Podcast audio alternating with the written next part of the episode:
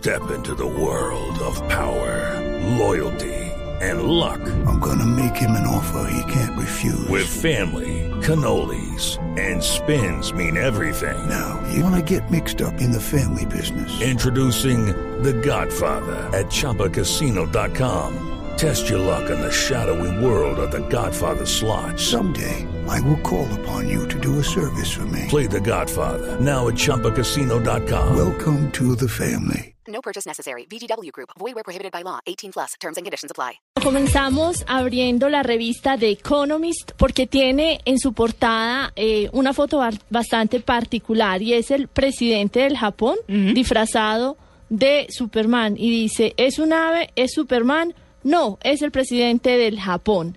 Y es que The Economist se lo dedica a, pues, al país nipón porque Japón en realidad está sorprendiendo a todo el mundo. Dice que cinco meses después de su regreso al poder, el primer ministro, no es el presidente, es el primer ministro, Shinzo Abe estaría obrando un milagro. El país le presentó esta semana los resultados del crecimiento. El Producto Interno Bruto de Tokio crece al 0.9%. Eso no es una cifra disparada, pero está por encima de lo que ostentan el resto de los socios del G7. AVE es precisamente la portada, como les decíamos, de Economist, que es la revista económica más prestigiosa del mundo. El semanario británico lo retrata, les decíamos, disfrazado de Superman, pero con una Y, que no es la de ese, sino una Y del yen. Ah, pero claro. Las bueno. claves de la política de Abe son, según The Economist, un Japón, un Japón próspero y patriótico. Dice la revista, ha puesto Japón en un régimen de Abenomics, una mezcla de reactivación económica, gasto público y una estrategia de crecimiento diseñada para sacudir la economía de todo el mundo. Rápidamente les digo que para The Economist, Abe ha electrizado a una nación que había perdido la fe en su clase política con un índice de aprobación del 70%.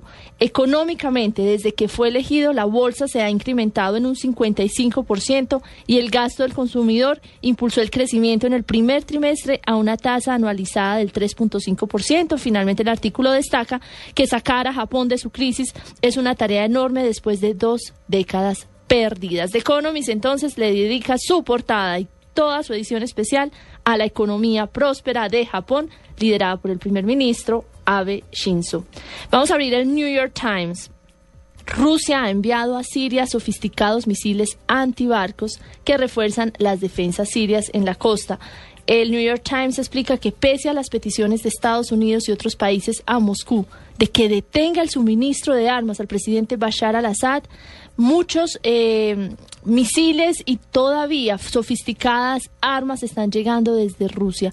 Bashar al-Assad declaró esta semana, dice el New York Times, que no saldrá del poder hasta el 2014, pero Bashar al-Assad sobrevive en ese régimen tan sanguinario única y, y exclusivamente porque Siria lo está apoyando. El primer medio en dar la noticia eh, fue el New York Times, les decíamos, de estos misiles que están llegando desde eh, Rusia y lo lograron citando a un funcionario estadounidense que prefirió mantener el anonimato, pero que aseguró que los últimos misiles tierra-aire que Moscú ha suministrado a Siria ya fueron entregados. Hablamos rápidamente el país.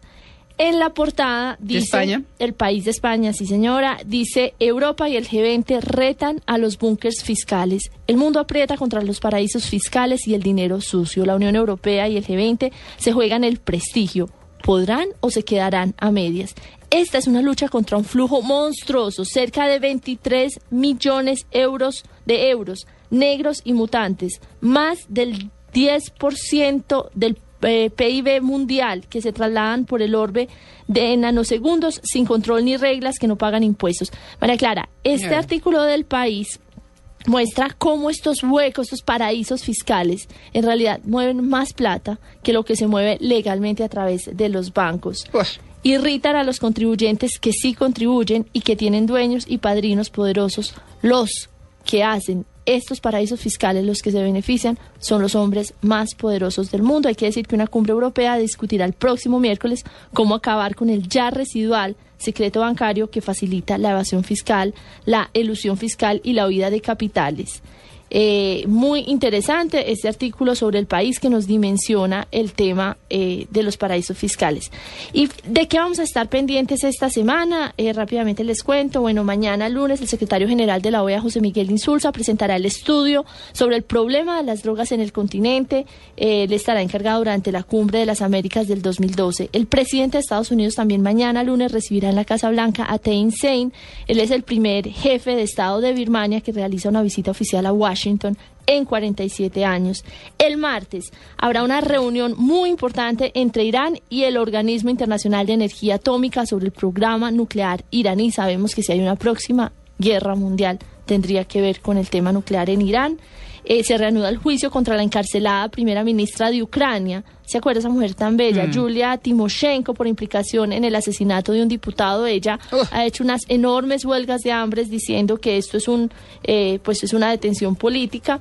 El miércoles en Bruselas va a haber una cumbre de jefes de Estado de la Unión Europea para abordar, les decíamos, el tema de la lucha contra la evasión fiscal. Amnistía Internacional presentará su informe sobre los derechos humanos en el mundo. En Santiago de Chile también se lanzará una campaña con eh, los 40 años del golpe de Estado y obviamente el miércoles estaremos muy pendientes de eh, la cumbre Asia-Pacífico.